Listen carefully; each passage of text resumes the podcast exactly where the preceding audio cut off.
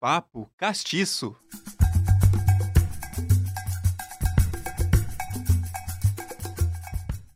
A fotografia revolucionou o modo com que a sociedade observou o mundo. A fotografia pode ser considerada uma das maiores invenções da humanidade. É aquele poder de fixar uma imagem no papel e ter o passado na palma da mão. Por muitas vezes, a fotografia nos encanta, por outras tantas, ela também choca.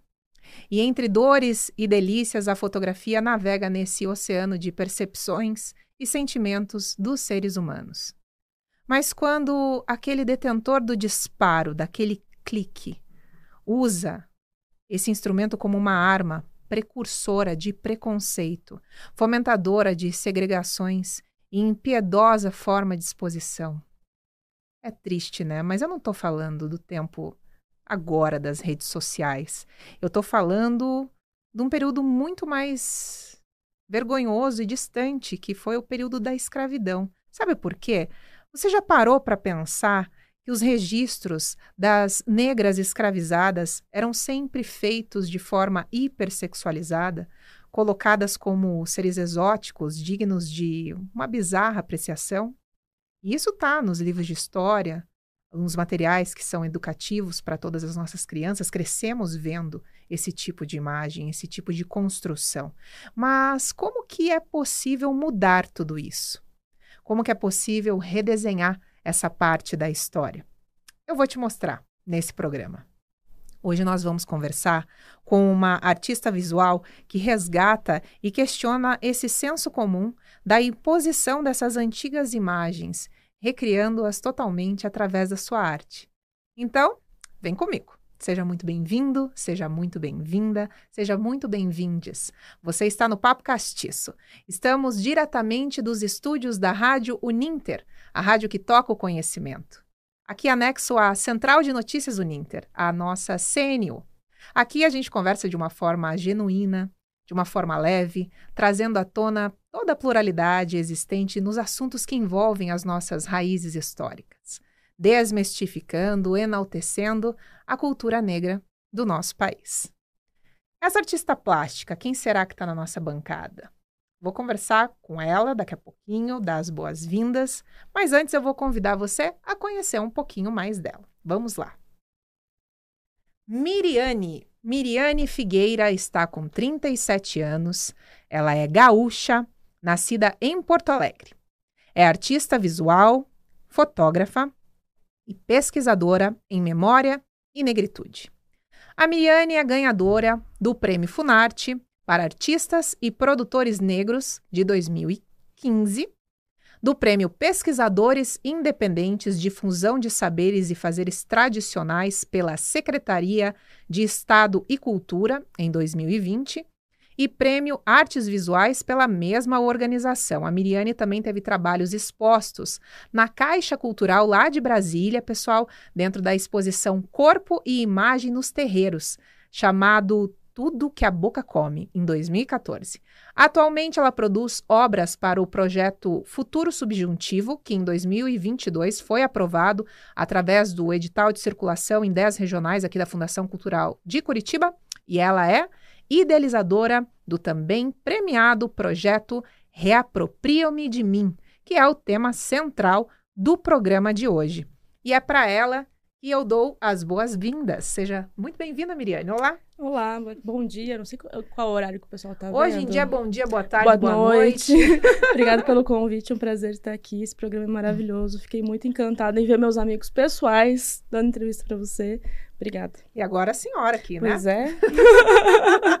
Com o seu lindo trabalho, né? Para nos ajudar aí a demonstrar através da sua arte o teu senso político, o teu posicionamento e também dizer para o povo de Curitiba onde é que dá para ver todas essas belezas, certo? Vamos lá? Vamos lá. Estou Perfeito. Miriane, então como eu apresentei você lá na sua bio, você não é aqui de Curitiba, senhora é gaúcha, uhum. certo? Então diz pra gente como é que foi a tua chegada aqui no Paraná e como despertou o teu interesse na arte da fotografia, por favor. Eu nasci em Porto Alegre e morei lá até os meus 11 anos, mais ou menos. E aí a vida dá muitas voltas e acontecem muitas coisas. Perdi uma irmã muito cedo E aí, por consequência disso, minha família se desorganizou muito e a gente veio morar em Curitiba. Então, a minha socialização, por mais que a gente tenha uma socialização na infância, minha adolescência e vida adulta é toda aqui. Então, vim para cá muito cedo, vim por conta de um luto gigantesco da minha família, mas a gente estabeleceu e a vida continuou e tudo mais. E eu acho que a fotografia é, vem num lugar de encantamento da minha mãe. Minha mãe sempre gostou muito de fotografia, ela é o tipo de pessoa que anota absolutamente todas as memórias dela no verso da fotografia. É muito legal ver foto com ela, assim, porque ela sempre registrou absolutamente tudo e tem uma memória gigantesca. A gente sempre fala que a fotografia é uma chavezinha para a memória, né? Por mais que a gente a gente não saiba o que aconteceu, a gente tem uma imagem que aciona a nossa memória que é, que é auditiva, né? Quando alguém mostra uma fotografia sua da infância, você não lembra o que aconteceu aquele dia, mas você lembra da história que contaram para você sobre o que aconteceu aquele dia.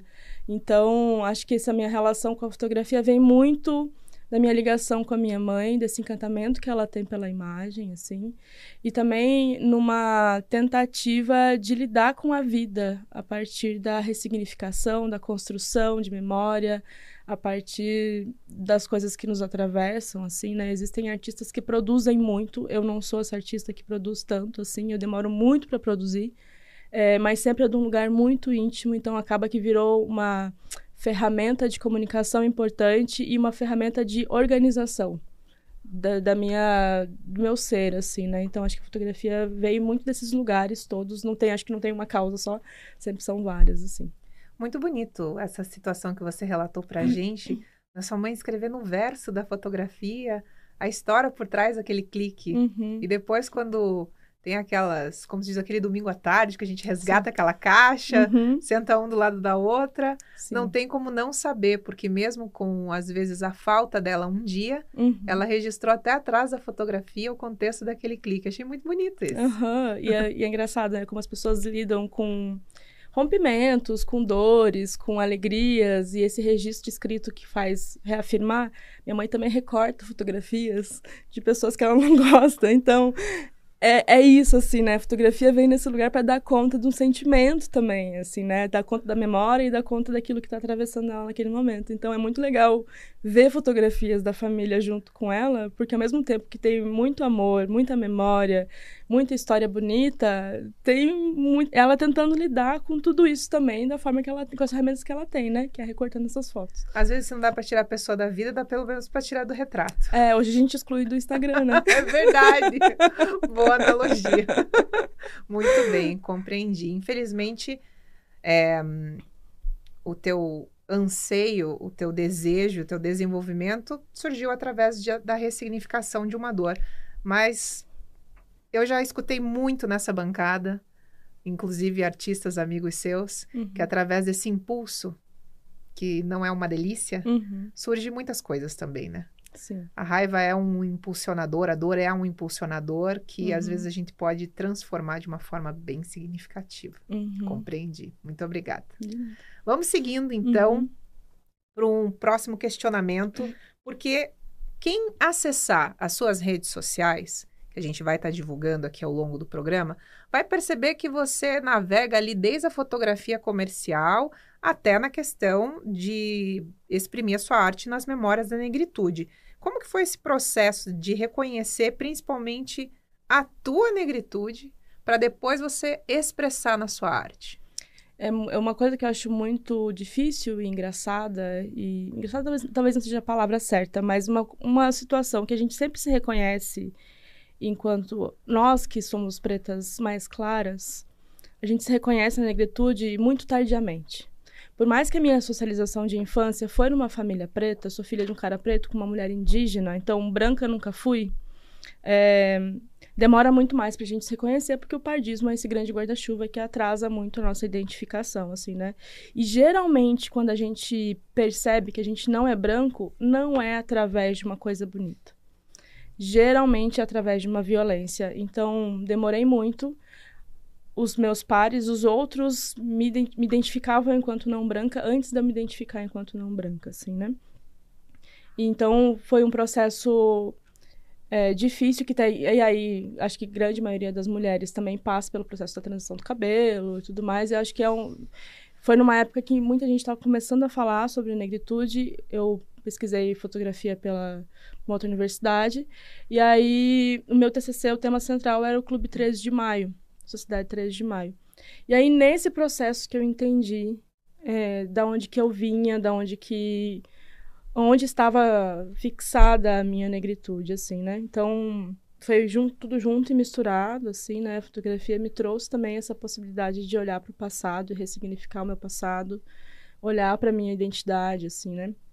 Então, eu acho que foi mais ou menos por esse caminho. Tardiamente, mas ainda em tempo de poder olhar para isso e e, e, como eu disse, é triste perceber que você não é branca através de uma violência, assim, né? Através de várias violências. E, e sacar isso depois também, né? Nós, a gente demora um pouco para sacar quando a gente passa por alguma situação de racismo, porque, principalmente aqui em Curitiba, são muito sutis, né, as camadas. Às vezes fala, nossa, isso foi estranho, mas eu não consigo dar nome. E depois de um tempo você consegue dar nome ao que quer, assim, né? Então, foi mais ou menos esse processo, assim. Perfeito. Como que a sua arte pode ajudar, então, a construir esse reconhecimento da negritude que você conseguiu através de muita pesquisa e situações violentas?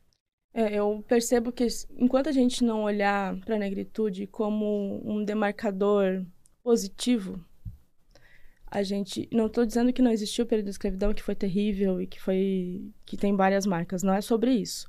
Mas a gente precisa a gente tem uma lei de incentivo de de, de ensino de cultura afro-brasileira nas escolas. E aí existe algo que é uma palavra que muda tudo.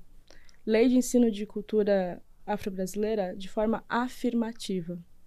Como é que aquela criança que se entende enquanto não branca vai achar bonito ser preto se ela só souber a história da escravidão.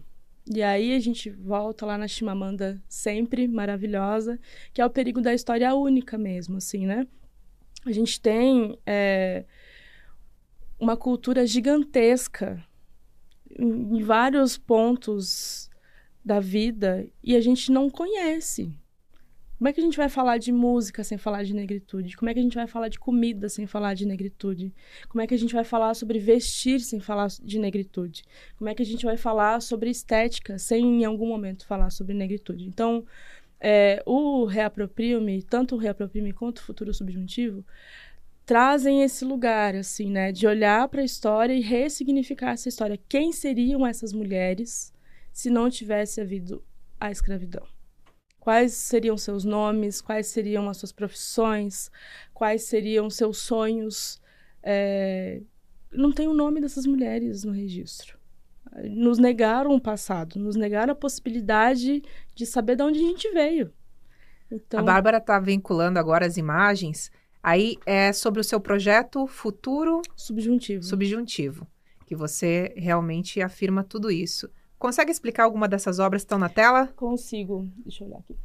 Na obra da. Não sei se vai estar na esquerda, mas é uma moça com um jornal. A gente está falando sobre acesso à educação.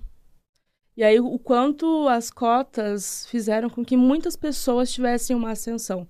E eu percebo muito que os nossos conseguem acessar alguns lugares, ainda não todos, infelizmente, e a gente não sabe lidar com o poder a gente não sabe o que fazer com o poder, a gente não consegue receber direito, assim, né? Então, é, né, nesse trabalho especificamente, eu estou tentando trazer possibilidades de futuro, possibilidades de que eu desejo, é meio distópico até, né? Desejo que todo mundo tenha acesso à educação, desejo que todo mundo tenha acesso à cultura, desejo que todo mundo tenha acesso à música tem uma obra específica que fala sobre a música, inclusive, e aí as inspirações foram pessoas que já passaram por aqui, que foi Rubia Divino, Janine Matias e Noé Carvalho, que ainda não veio para cá, mas enfim, fica a dica.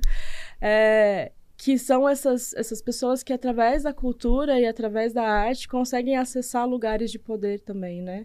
E fazer com que outras pessoas se espelhem, se levantem, vejam que é possível e que é bonito ser preto também que é, é, é esse lugar da afirmação que eu, que eu procuro propor nesse projeto, assim, né?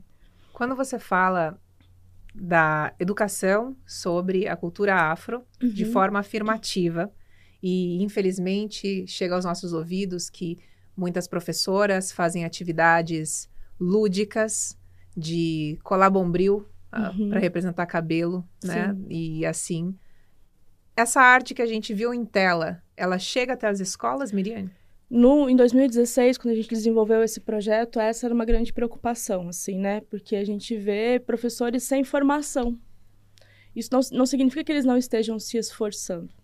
Significa que talvez eles estejam olhando por uma produção de conteúdo, de livro didático, de enfim, feita por brancos.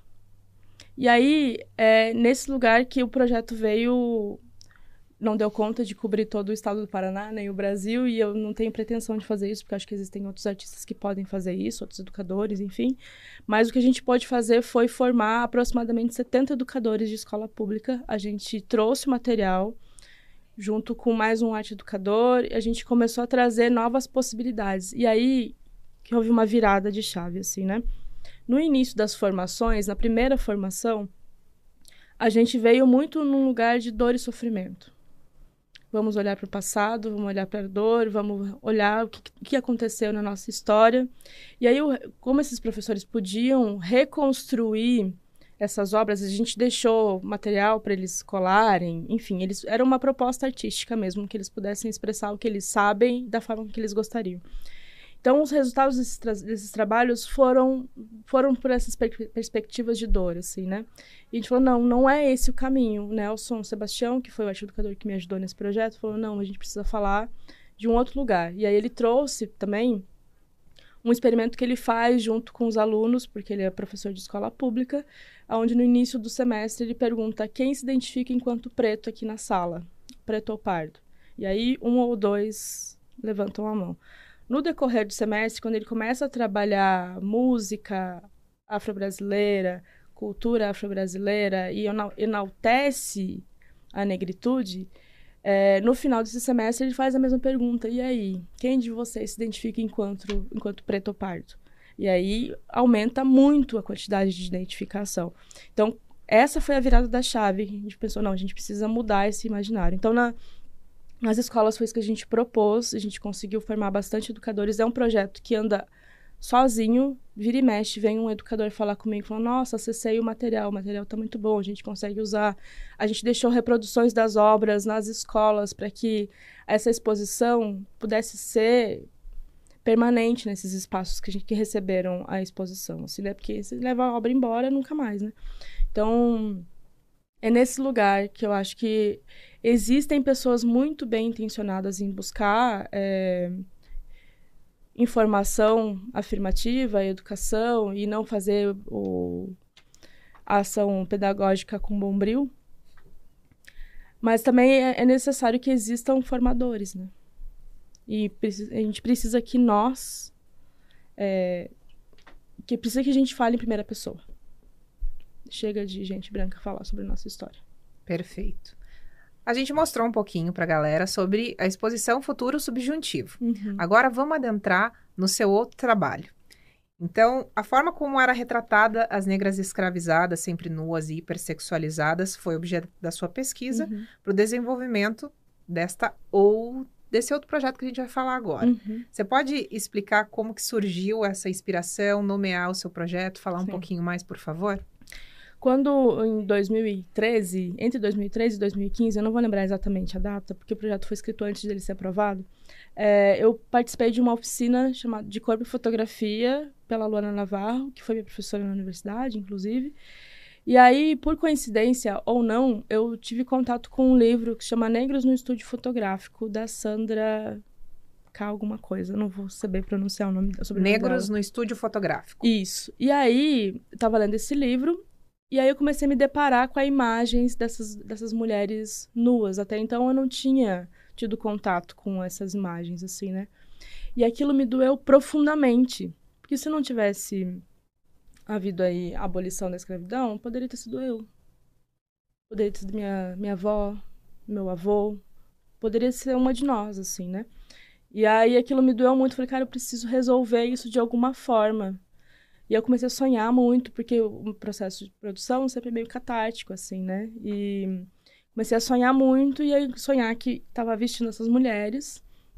E eu falei, bom, vamos dar vazão para o sonho e vamos fazer isso acontecer, né? E aí fiz um piloto é, costurando, né? Tanto que esse projeto ele é feito em tecido, então tem várias camadas de subjetividade, assim. Como ele é um projeto que está caminhando junto com a educação, é, existem muitas formas de fazer leitura sobre ele, assim, né? Inclusive, uma das coisas que a gente propõe para os educadores é que eles façam é, uma intervenção com seus alunos, onde eles possam tatear o projeto. As obras são táteis, as pessoas podem colocar a mão e tudo mais. Inclusive, dá para falar muito sobre abuso com meninos e meninas, assim, né? Porque por baixo das obras vestidas, elas seguem nuas. E os tecidos não estão completamente costurados. Então, dá para levantar ou não levantada. E a escolha é de cada um, assim, né? E propor isso para falar sobre abuso, sobre qual parte do corpo pode mostrar para amiguinho ou não pode, quem pode tocar, quem não pode tocar, é muito pedagógico, assim, né? E principalmente agora que a gente está voltando a falar sobre educação sexual nas escolas, que não podia falar antigamente. Quer dizer, antigamente logo ali, né? Então, é, é nesses lugares, assim, que a gente consegue construir, assim, nessas muitas camadas. Então, é um projeto que tem muitas formas de interpretação, né? Quando a gente cria, a gente tem um objetivo de comunicar algo, mas a partir do momento que vai para o mundo, as pessoas fazem as leituras que elas bem entendem. E acho que é isso que é o massa da arte, assim, né? Teve uma escola que a gente estava com os alunos, porque essas exposições foram para as escolas, né? E aí a obra ficava sobre uma esteira, que aí tem uma relação com o candomblé, esse espaço de aprender, esse espaço de ressignificar a vida. E tinha uma peneira, que é o lugar do jogo de búzio, a leitura que eu fiz, a leitura do, do futuro, de caminho, qual que é o caminho que a gente quer. E aí tinha, a gente estava conversando com as crianças e tal, e aí uma das crianças falou, nossa tia, que legal, na peneira só fica o que é bom. Não tinha essa pretensão de colocar essa intenção no trabalho. Mas aquela criança fez a leitura dela, que foi lindíssima, assim, e acabou que se tornou parte do projeto também. Então, acho que é, acho, tem isso, assim, né? A gente perde o controle, e que bom que a gente perde o controle, porque daí as pessoas podem fazer as leituras que elas bem entendem. Que lindo! Uhum. Adorei! Na peneira só fica o que é bom. Uhum. Muito bem. Sim. E a inspiração do Reaproprio-me, uhum. que antes era? Desaproprio-me que foi também ressignificado foi. em título, nome, número, grau. Sim. Inclusive o site ainda é desapropriame.com.br, mas eu tava quando foi construído o projeto, eu ainda estava deixando na mão do outro. Sabe? Desapropriaram-me de mim, desapropriam-me de mim. E aí eu falei, não, eu sou a autora, eu sou dona da minha vida, as pessoas que estão passando por esse projeto podem reapropriar-se de si. Que aí é um lugar de, de, de, posicionamento de território, de tipo, esse espaço é meu, assim, né? Então, em 2022 teve essa virada, assim, e foi importante. É uma coisa pequena, mas é uma coisa muito grande. É só uma palavra, mas que muda muito o sentido de todo o resto, assim, né? E uma inspiração onírica. Uhum. Através dos sonhos, Sim. você se impactava com a projeção imagética dessa, desses corpos dessas mulheres negras escravizadas, sempre uhum. nuas. Você falou, não, eu vou vesti-las. Uhum, exatamente. E agora dando perspectiva de futuro para elas, de sonho. Muito Nos bem. negar a possibilidade de sonhar. Porque a gente está sempre no corre, correndo atrás de coisas pequenas, que são muito grandes, porque pra gente é muito, assim, né? A gente precisa ter. A nossa população precisa sonhar de volta. A gente precisa. Faz parte do ser humano sonhar. E, e negar isso pra gente é desumano, é desumanizar a gente. Então, Futuro subjetivo é sobre poder, possibilidade de sonhar de novo. Me diga uma coisa, na sua opinião, galerias ou escolas, qual que é o lugar mais bacana para que a tua arte chegue? Pergunta de milhões, não é mesmo? Porque quando comecei a produzir esse trabalho, as galerias não me aceitavam. E aí, a forma que eu achei, eu tenho um trabalho que eu sei que tem potencial, que as pessoas amam, e precisa estar no mundo. E se o trabalho não está no mundo, não, ele não existe. É para ser visto. Então eu falei, bom, já que a galeria não me aceita, eu vou levar a galeria para os lugares que eu quero que as pessoas vejam. E a gente montou em, em várias escolas de Curitiba várias galerias. E aí é um lugar também de desmistificar esse lugar de inatingível, inalcançável da galeria, assim, né? Esse lugar branco que tá na parede, que ninguém encosta. Não, é para encostar, é para mexer, é para ter uma proximidade, é para isso. Mexer assim, na paneira, levantar o pano, não isso. levantar, decidir. É para ser interativo, é para tirar desse lugar da inalcançável, assim, né? Então, a escola é muito massa, é muito importante e foi uma experiência incrível, assim, porque as crianças trazem coisas sensacionais, as leituras delas, a forma com que elas estavam pensando a própria negritude, os relatos, foi lindo, assim, né? E, e a gente teve a possibilidade de circular em muitas escolas, né? Então foi muito massa. Porém, contudo, entretanto, se eu negar a possibilidade de entrar numa galeria, eu estou negando poder. Então, também é importante estar na galeria. Hoje eu vejo isso. O, o, o cenário perfeito seria galeria e escola. Que é, é isso, assim, né? A gente precisa de uma ação formativa quando a gente pensa em projetos maiores, assim, a gente precisa de contrapartidas sociais. E aí leva-se geralmente as crianças até a galeria, ou faz, faz uma, uma educação, uma ação afirmativa, a educação para os educadores ou para os alunos, enfim. Então, o mundo perfeito seria estar nos dois lugares, assim, né? Estamos esperando aí que as galerias olhem para a gente, assim. Demorou muito para Curitiba reconhecer meu trabalho, né? Esse projeto é, da Funarte é uma instituição federal, muito maior que as instituições aqui do Paraná. Meu trabalho foi reconhecido nacionalmente antes de ser reconhecido em Curitiba. Então, existe um problema que a gente sabe que existe. Não tem como não, não falar sobre isso, assim, né? Mas eu estou aberta a galerias de Curitiba para expor também. Se não tiver aqui, lá fora eles estão reconhecendo e a gente vai, assim, né? Então, pretendo estar nos dois lugares. Perfeito. Perfeito, Miriane. Então, hoje em dia, os curitibanos podem e devem acessar a sua arte. Então, para a gente se encaminhar para o final da nossa conversa, eu gostaria que você fizesse um chamamento. Também vou te ajudar aqui com algumas informações, que eu tenho uma colinha aqui, pessoal. Então, ó, o Reapropriamo de Mim e o Futuro Subjuntivo, eles estão em exposição durante 10 meses percorrendo a cidade de Curitiba de ponta a ponta. Começa, já começou, aliás, né?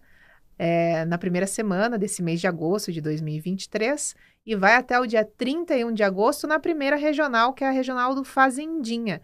E depois tem toda uma calendarização que você pode acompanhar pelas redes sociais da Miriane. Então, Curitiba vai se deleitar com todas as obras dessas duas exposições. É só você ficar ligadinho aí na Fundação Cultural de Curitiba e também no Instagram da Miriane. Lembrando, primeira regional da exposição, agosto 2023, regional do Fazendinha. São cerca de 18 reproduções que estão feitas numa placa PS, que chama que é um plástico mais grossinho assim, com todas as informações que você viu um pedacinho aqui no programa. Certo, Miriane? Certíssimo. Então faça um chamamento aí para o pessoal conhecer o seu trabalho, falar aí desse rolê que vai ter das, da, dos seus projetos pelas regionais. Fique à vontade. Então, gente, para além disso, dia 18 de agosto, na próxima sexta-feira, a gente vai ter uma das contrapartidas sociais desse projeto, que vai ser uma mesa de debates, é, onde a gente está pensando o futuro para a população não branca, assim. E essa mesa vai ser junto com a Constance, com Beatriz Santa Rita e com a Angélica, falando sobre cotas, mercado de trabalho e direito para a população não branca vai ser na alfaiataria a partir das 18 horas. E aí, lá na alfaiataria, se você quiser conhecer as obras é, na sua matéria-prima original, elas vão estar expostas lá, assim, inclusive os testes de impressão que foram nesse PS, assim, né? Para esse edital específico que está circulando agora, a gente não teve controle sobre a forma que a gente gostaria de expor esse material. Então, a gente achou essa forma de trazer as obras é, originais para as pessoas verem, poder tocar, para poder experienciar, olhar de pertinho, ver os detalhes na alfaiataria dia 18, a partir das 18 horas. E aí a nossa mesa vai ser às 19. E depois disso, é, part... vai estar provavelmente no Instagram quais são as próximas regionais. A gente imagina que a mês que vem, mês de setembro, está, vai estar em Santa Felicidade. Então, a mês a mês, nos próximos 10 meses, aí a gente tem exposição na Rua da Cidadania para levar a criançada, para levar os mais velhos, que também acho que é importante, para elaborar possibilidades de futuro para nós. Fora todo esse trabalho é, da identificação da negritude, você também é fotógrafa comercial. Chama para os jobs aí. Manda jobs. eu trabalho com fotografia comercial há 12 anos já. E evento, ensaio, amo fazer ensaio de empreendedora, porque é isso, assim, né? A população não branca sempre tem desconto, porque é a forma com que eu acho de fazer acessível o meu trabalho, porque eu sei que não é algo é, barato por conta do material, enfim, assim. Então, a forma que eu achei foi essa. Então, precisando, chama nós, a gente conversa e reserve sua data. Finalizando, redes sociais arroba mirianefigueira.arte, onde tem meu trabalho autoral, e Miriane Figueira Fotografia, onde tem meu trabalho comercial. Tá bem separadinho, é bem diferente. Não fotografo no meu trabalho autoral, porque, enfim, por cansaço, eu acho. Bem segregado para ficar bem bonito também, né? Uhum, para ter todas sim. as faces de Miriane, né? Sim, sim. Quer mandar um salve, um alô para alguém? Gente, muito obrigada pelo convite, principalmente, né? Para minha assessora de imprensa Letícia, que já esteve aqui também, maravilhosa, para todo mundo Letícia. que tá Letícia, maravilhosa. Para todo mundo que está trabalhando comigo, assim, nesse, nesses projetos, porque acho que sozinho eu não faço absolutamente nada. Um salve para as que vieram antes, que senão não estaria aqui. Um salve para aquelas que virão, porque a gente está aí carpindo mato, né? As, as que vieram antes já carpiram muito mais, mas a gente está aqui para que outras mulheres também consigam estar, assim. E eu acho que é isso para as minhas amigas maravilhosas que me inspiram muito, assim. E essas obras só existem porque eu consigo me inspirar em mulheres maravilhosas, assim, né? E eu acho que é isso. Muito bem. Bom, contextualizando, né, pessoal? A gente deu um salve aqui para a Letícia. Quem é a Letícia? Letícia Costa, a primeira Miss Negra Curitiba. Em 2017, que Curitiba conseguiu eleger uma beleza negra para chamar de sua aqui na cidade. E o Papo Castiço tem episódio com a Miss Preta e com a Letícia Costa comentando sobre a realeza da beleza negra reconhecida aqui no Paraná. Dá uma olhadinha na nossa playlist, acessa lá. Tem cerca de 39 episódios que vão desde a gastronomia, política, muito som do bom, como os amigos aqui da Miriane. Então fique à vontade, viu? Muito obrigada para você que assistiu até aqui. Quarta-feira que vem, 10 horas da manhã, é o nosso encontro. Ó, um beijo no teu coração. Até mais. Tchau. Papo Castiço.